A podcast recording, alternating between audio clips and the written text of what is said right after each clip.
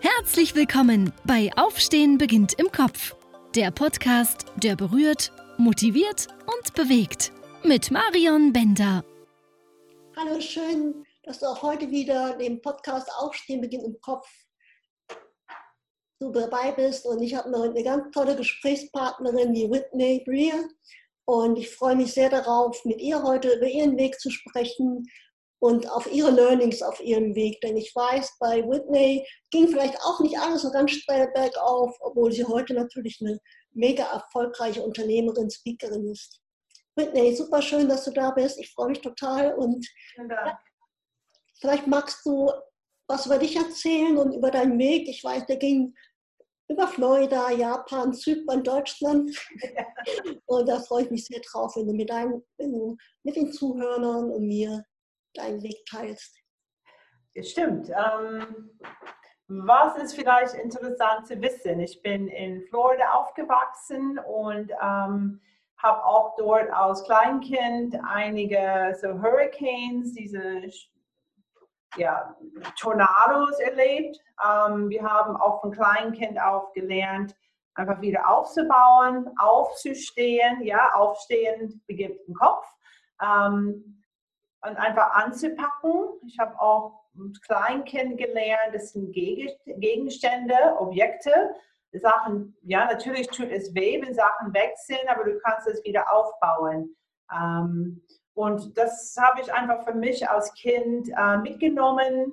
Und als ich mit meinem Studium fertig war, das war wie auch bei 23, bin ich erstmal nach Deutschland gekommen habe eine Stelle an einer Fachhochschule in Ostfriesland angenommen. Das war ein Kulturschock. Das war bevor wir Google hatten und Google Maps und alles. Ähm, ich habe einfach meinen Atlas damals aufgeklappt. Ich hatte einen Job angeboten, habe gesehen, oh, es liegt auch an der Küste, genau wie in Florida. Es muss genauso schön sein. Und es war sehr schön, nur ganz anders. Ostfriesland ist definitiv nicht Florida. ähm, der, der Vorteil von Ostfriesland damals war, dass niemand mit ihr Englisch gesprochen hat. Es war erstmal ein Kulturschock als Amerikanerin, dass niemand Englisch, in der, an der Fachhochschule, wo ich war, natürlich, aber nicht in einem, ein, einem Laden, ein Geschäft. Musstest du auf Deutsch dann machen, auch bei der Telekom. Um, ähm, um überhaupt eine Verbindung zu bekommen, musstest du erstmal das auf Deutsch meistern. Und uh, es war sehr mühsam, aber im Nachhinein wahrscheinlich das Beste, was mir passieren könnte, ähm, im Sinne von, von, ja, mindestens von der deutschen Sprache. und ähm, ich bin danach nach Japan gegangen und war da für fast drei Jahre und äh, habe auch an der Fachhochschule, an der Uni dort unterrichtet und Japanisch auch ähm, gelernt. Gelernt klingt so, so, so final. Es, es, ich habe es ich, ich hab's versucht. ich fand das echt ähm, anstrengend, aber auch sehr positiv. Und auch dort musste ich ein Bankkonto dieses Mal auf Japanisch aufmachen, weil niemand in Japan hat Englisch gesprochen. Und ich dachte, oh, jetzt fängt das Spiel von vorne an. um, ähm, aber ich habe sehr viel über mich gelernt, ähm, auch in, in, in, Norddeutschland, über mich als Person, auch die kulturellen Unterschiede, auch the American way is not always the right way. es gibt andere Wege, die genauso gut funktionieren. Und ähm, dann war ich in Zypern und dann war ich wieder in, in Deutschland, habe geheiratet und das ist so typisch deutsch, Haus bauen, Kinder bekommen und das, das Leben fängt erstmal, glaubt man, dann an. Ähm, und ich bekam auch Zwillinge vor 21 Jahren und meine Kinder kamen zehn Wochen zu früh und wogen knapp 800 Gramm pro Kind und war monatelang auch ähm, auf der Intensiv, Intensiv, Intensivstation und haben auch mit ihrem Leben gekämpft. Und plötzlich steht man da und denkt, denke ich, wow, ähm, was ich bisher in meinem Leben gemeistert habe, ist nichts im Vergleich, was mir vorsteht. Mhm. Ja, und mit sehr vielen Ängsten auch als Mutter Gedanken, was hätte ich besser machen können, anders machen können, obwohl ich weiß, es ist einfach so passiert und ich hätte das nicht verhindern können. Trotzdem sind Schuldgefühle da oder Ängste, Sorgen, mache ich es richtig, mache ich genug, ähm, werden, was wird dann aus meinen Kindern passieren? Ähm, kriege ich das hin als Mutter? Ähm, meine Familie ist immer noch drüben in den USA und meine deutsche Verwandte ähm, waren fast fünf Stunden weg quasi. So wir hatten wirklich keine Hilfe da vor Ort. Und ähm, es waren, es waren auch, die 21 Jahre waren wie eine Achterbahnfahrt. Ne? Und ähm, ich habe mich dann nach der Geburt wirklich mit dem, mit dem Thema Resilienz, positive Psychologie, Kommunikation, Umgang mit Veränderung, Umgang mit Krisen für mich persönlich beschäftigt. Mhm. Und ähm, heute sind die Jungs, äh, der eine wohnt, äh, eine ist, ist in einem Rollstuhl und ähm, körperlich auch schwer behindert, aber geistig auch. Der ist geistig wie vier Jahre alt ungefähr. Es schwankt zwischen drei und 18 manchmal, habe ich das Gefühl, von Hormonen. Ähm, letztendlich arbeitet er in einer Werkstatt für behinderte Menschen in, in Refrat. Und sein Zwillingsbruder ist leicht körperbehindert und spielt Rollstuhlbasketball als Hobby und geht, ähm, wird nächstes Jahr sein Fachabitur schaffen. Oh, lass uns hoffen, dass alles klappt. Er macht das prima. Ähm, aber ich habe auch wirklich ähm, in diesen 21 Jahren sehr viel über mich gelernt, sehr viel über das Thema Resilienz. Ich habe auch gelernt, ein Nein nicht zu akzeptieren von vielen Ärzten. Vielleicht kennst du das, das wird nicht, das geht nicht, du kannst das nicht. Und ähm, jede Untersuchung, als sie klein waren, fing mit, lass uns gucken, was, wir Kinder, was ihre Kinder nicht können, um Sachen auszuschließen. Wow. Vielleicht kennst du, vielleicht, ich weiß nicht, ob das dir bekannt vorkommt. Ähm, ich glaube, die Ärzte haben das auch positiv gemeint, einfach um mich von Enttäuschung zu schützen oder nicht zu viel Hoffnung zu geben, dass ich enttäuscht bin. Und ähm, ich hege kein Groll. Ähm, nur dieses, lass uns gucken, was sie nicht können. Ähm, wenn man das 20 Jahre lang hört, ähm, denkt man irgendwann zum Schluss, nein, das ist, äh, das, das akzeptiere ich nicht. Und ähm, habe auch gelernt, Fragen zu stellen, ähm, andere Therapien auszusuchen, aber vor allem für mich als, als Mutter und vielleicht als Frau auch Zeit für mich zu finden. Ähm, weil wenn ich selber zu kurz komme und keine Kraft habe, dann kann ich für meine Familie nicht da sein. So, ich habe lang genug gelabert. Also vielen, vielen Dank, dass du das auch teilst, auch mit den Zuhörern, weil ich erfahre das auch in meiner ehrenamtlichen Tätigkeit immer wieder. Die Ärzte meinen das nicht böse, um Gottes Willen, ja. wir wollen keine falsche Hoffnung machen. Aber mir, meinen Eltern wurde damals gesagt, kurz nach meinem Unfall schon, seien die froh, wenn ihre Tochter mal bitte den Rollstuhl mit dem Mund bedienen können, dass ja. sie überhaupt mal sitzen kann. Und deswegen liegt mir das Thema so am Herzen, ja. weil ich weiß, wie das meine Eltern damals, diese Prognose kommt mit erstmal die Füße weggezogen hat. Ne? Und du bist ja eh schon hilflos, also ja. ohnmächtig erstmal so ne? als Angehörige. Und solche Prognosen zu geben, ja. das raubt vielen die Hoffnung. Ne? Ich denke, man braucht keine falsche Hoffnung zu machen aber man sollte auch keine Hoffnung zerstören, gerade in solchen Situationen. Und deswegen finde ich das so wichtig, dass du das sagst, weil ich glaube, das gibt vielen, gerade auch Angehörigen, viel Mut, ähm, wirklich an ihr Kind zu glauben und zu sagen, nein, die Ärzte wissen nicht, was in meinem Kind steckt. Die mhm. wissen nicht, was in uns als Familie auch steckt, was möglich ist, äh, mit aller Achtung und Wertschätzung vor der Arbeit der Ärzte. Ne? Aber ich glaube, da werden die Ärzte einfach auch nicht drauf geschult auf solche Situationen?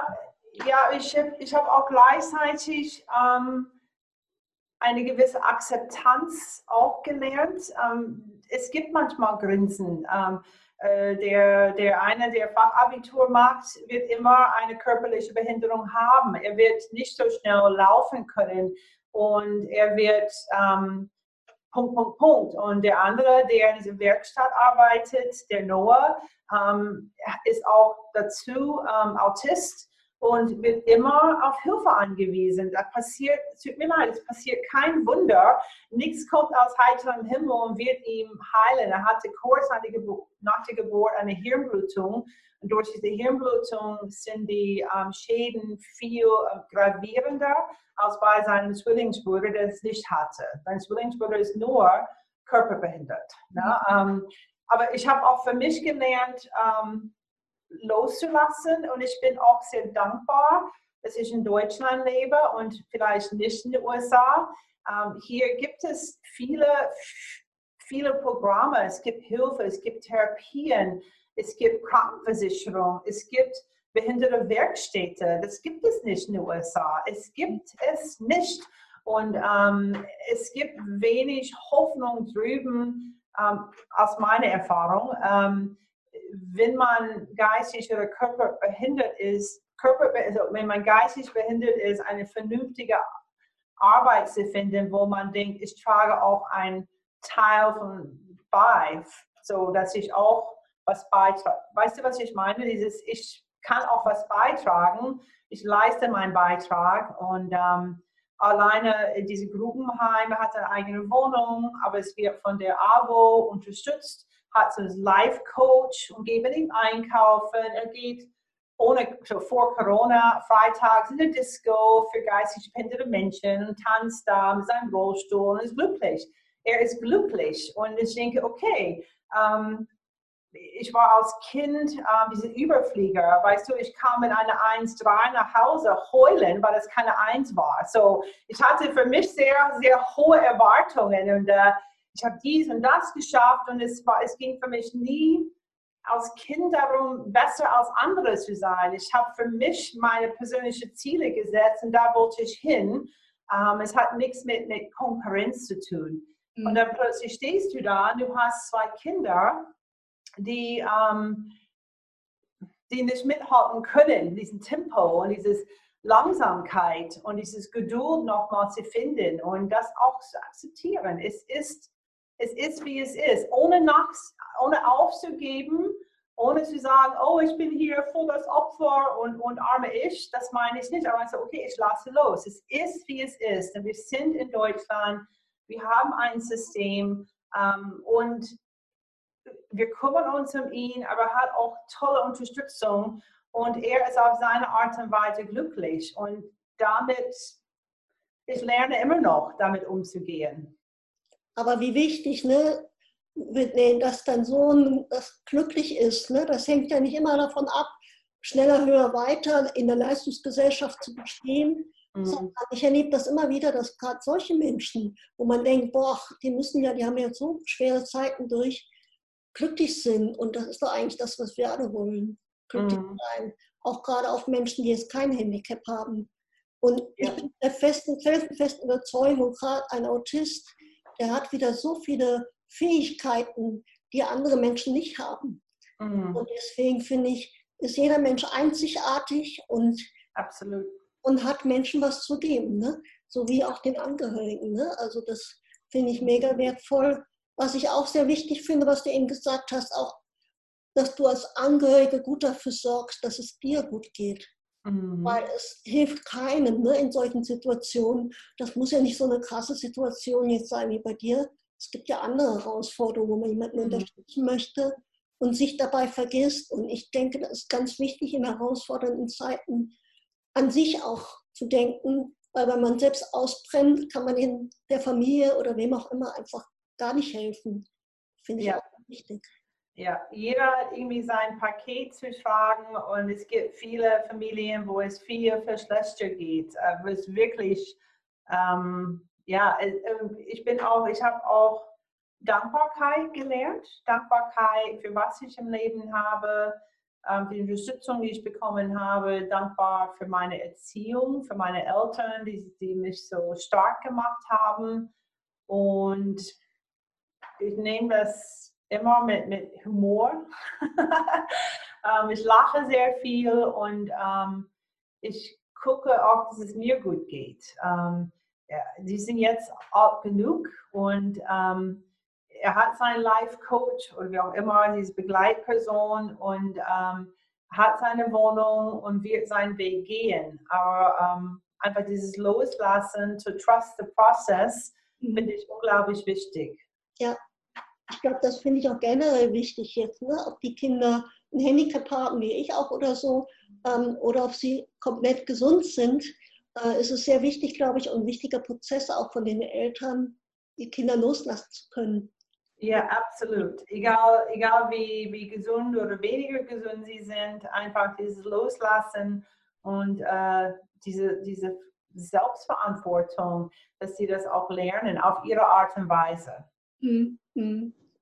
Whitney, was ist so dein Impuls? Du hast jetzt schon einiges auch genannt. Wenn da Menschen sind in solchen Situationen, ich finde immer nicht, dass die eine Situation ist schlechter als die andere. Wenn man in einer herausfordernden Zeit ist, ist es immer heftig ne, für den einen. Ja. Was ist da so dein Impuls? Was hat dir da so am meisten geholfen, diese Stärke und Zuversicht zu behalten und vor allem auch den Humor?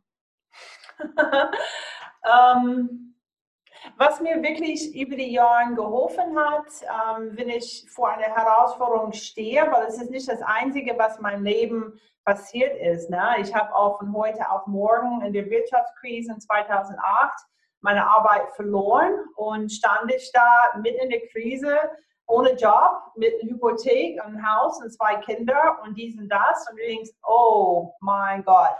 Mhm. Um, und andere Sachen sind jetzt mit Corona. Ne? E egal was, das Leben besteht aus Herausforderungen. Was ich für mich über die Jahre wirklich gelernt habe, ist, wenn etwas passiert, dann fange ich sofort an zu handeln. Ähm, ich weiß nicht, ob das Aktionismus ist, aber auch in 2008, als ich 2009 plötzlich von einer Minute auf den next ohne Job, ähm, es war so ein Schockzustand und ich, ich lag im Bett für ein paar paar Wochen. Ich könnte mich kaum bewegen. Ähm, vielleicht ist das heutzutage so ein Burnout. Jeder hat irgendwie einen Burnout, aber ich weiß nicht, was ein Burnout war. Aber ich war einfach so gelähmt vor Angst. Und äh, eine Freundin hat mich einfach wachgeschüttelt, so mach was. Und ähm, ich habe auch für mich gelernt, wenn Dinge passieren, dass ich sofort handle und nicht nur ein Plan oder Plan B, C und D und verschiedene Dinge sofort, sofort umsetzen, ähm, zu wissen, dass einer von denen wird auch funktionieren. Vielleicht nicht alle vier, aber irgendwas wird funktionieren. Aber mich hinzusetzen, das ist, ich möchte nicht, dass das mir nochmal passiert, wie in 2009. Das passiert mir nie wieder. Das ist auch mit den Kindern nicht damals passiert. Ähm, ich sprang sofort auf und wir suchten nach dies und das und Hilfsmittel und Krankenkasse und was weiß ich. Und ich war einfach busy. Und wenn ich so beschäftigt bin, an Lösungen zu suchen, habe ich keine Zeit, Angst zu haben und keine Zeit, wirklich so gelähmt zu sein, dass ich nicht handeln kann. Und auch jetzt in Corona, von, von einem Tag auf den nächsten März, habe ich alle Aufträge, alle, alle, alle, alle Buchungen von März bis September innerhalb von drei Tagen verloren. Und ich hatte, oh mein Gott. Und wir haben wirklich innerhalb von zwei Wochen dann mit dem Trainerteam hier alles digital, alles virtuell umgestellt. Ähm, wir haben einen Katalog, wir haben diesen das, wir haben Werbung gemacht und ähm, ich habe auch dem Trainerteam gesagt, denkt nicht darüber nach, einfach machen. Machen, machen, machen, damit wir in drei Wochen spätestens ein gutes hochqualitatives, festes Angebot für den Kunden haben. Und das, haben, das hatten wir und äh, es hat uns auch gerettet quasi. Dieses Nicht-Nachdenken, umsetzen. Es muss nicht perfekt sein, aber es muss verdammt gut sein. Wo ich finde das so wichtig, weil es ist auch meine Erfahrung, wenn du in so eine Situation kommst und kommst in diese Starre, das ist wirklich eine Lähmung. Und dann wirklich in Bewegung zu bleiben, finde ich persönlich selbst auch so wichtig, weil sonst kann, ja, kann sich nichts verbessern oder verändern in dem Moment. Mhm. Wenn ich in dieser Starre bleibe, Starre ist tot, Natur ist in Bewegung. Und das ist auch das, was ich immer gemerkt habe in der Vergangenheit, jeden Tag zu gucken, was kann ich aber jetzt heute, ich, die Situation ist im Moment so, mhm. aber was kann ich heute tun, um weiterzugehen. Absolut. Finde ich so wichtig. Absolut. Weil sonst diese Starre, ich, ich denke, da, ja, da passiert es auch sehr schnell, dass man liegen bleibt. Absolut. Absolut. Einfach in Bewegung bleiben. Und ich glaube auch, das Thema Vitalität, das hatten wir, als wir uns äh, bei The Key kennengelernt haben, das Thema Vitalität, ähm, was ja Frank Asmus damals angesprochen hat, hat mich auch wachgerüttelt. Ich merkte in diesem Moment, äh, der Groschen ist gefallen. Ne? Man braucht man weiß es, man weiß es, man weiß es, sollte was machen und es besser ernähren und ein bisschen Sport machen. Hm. Aber irgendwann brauchst du nur ein Wort und du weißt, du weißt, irgendwas muss sich dann ändern. Und im November, Dezember, als wir da waren in, in Köln, und ich fragte den Frank, was ist das Wichtigste für einen Speaker auf der Bühne? Er sagte Vitalität, weil wie es dir geht, das Publikum wird das schon aufsaugen, wird das schon wissen, die Schwingungen sind da. Und ich habe auch seitdem sehr viel ähm, für, für, mich persönlich ähm, umgesetzt an, an Vitalität. Das hat auch das war Gott sei Dank vor Corona. Ähm, das hat mir auch enorm geholfen, diese Kraft zu haben, ähm, online ähm, alles umzusetzen und, und so weiter. Ja, ich glaube, es rächt sich auch, wenn man nicht auf den Körper achtet und wenn man nicht schaut, dass man ihm Gutes tut, damit er überhaupt auch auf dem Weg mit, mit einem mitgehen kann. Ne? Mhm. Weil der Körper ist einfach das schwächste Glied, der Geist, der will manchmal vorwärts, gibt Gas. Ja. Aber wenn man da den Körper vergisst, bekommt man auch ganz schnell die Quittung.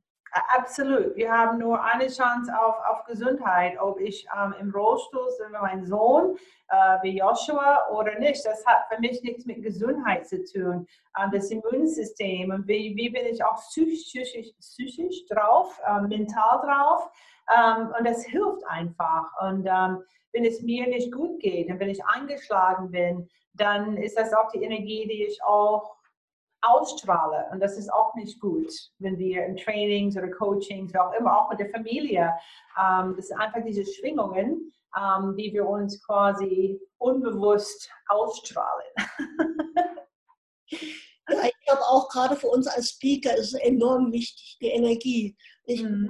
Wir wollen auch keinen Quatsch erzählen auf der Bühne, aber wenn mhm. du nicht in der, die Energie, die kommt beim Publikum an. Mit der Energie gehst du in Verbindung mit dem Publikum. Das sind nicht unbedingt die Worte, ich denke, die kommen dann danach. Aber äh, wenn du äh, so da sitzt ne, und mit der Energie da was erzählen willst, vom mhm. Aufstehen mit im Kopf, glaube ich, das nimmt dir keiner ab. Absolut. Ist die Energie ähm, mega wertvoll, ne, unsere mhm. Energie. Ja. Ja, ist so. Möchtest du mehr über Marion und ihr Wirken erfahren? Folge ihr bei Facebook, LinkedIn, Instagram. Besuche ihre Webseite www.marionbender.com.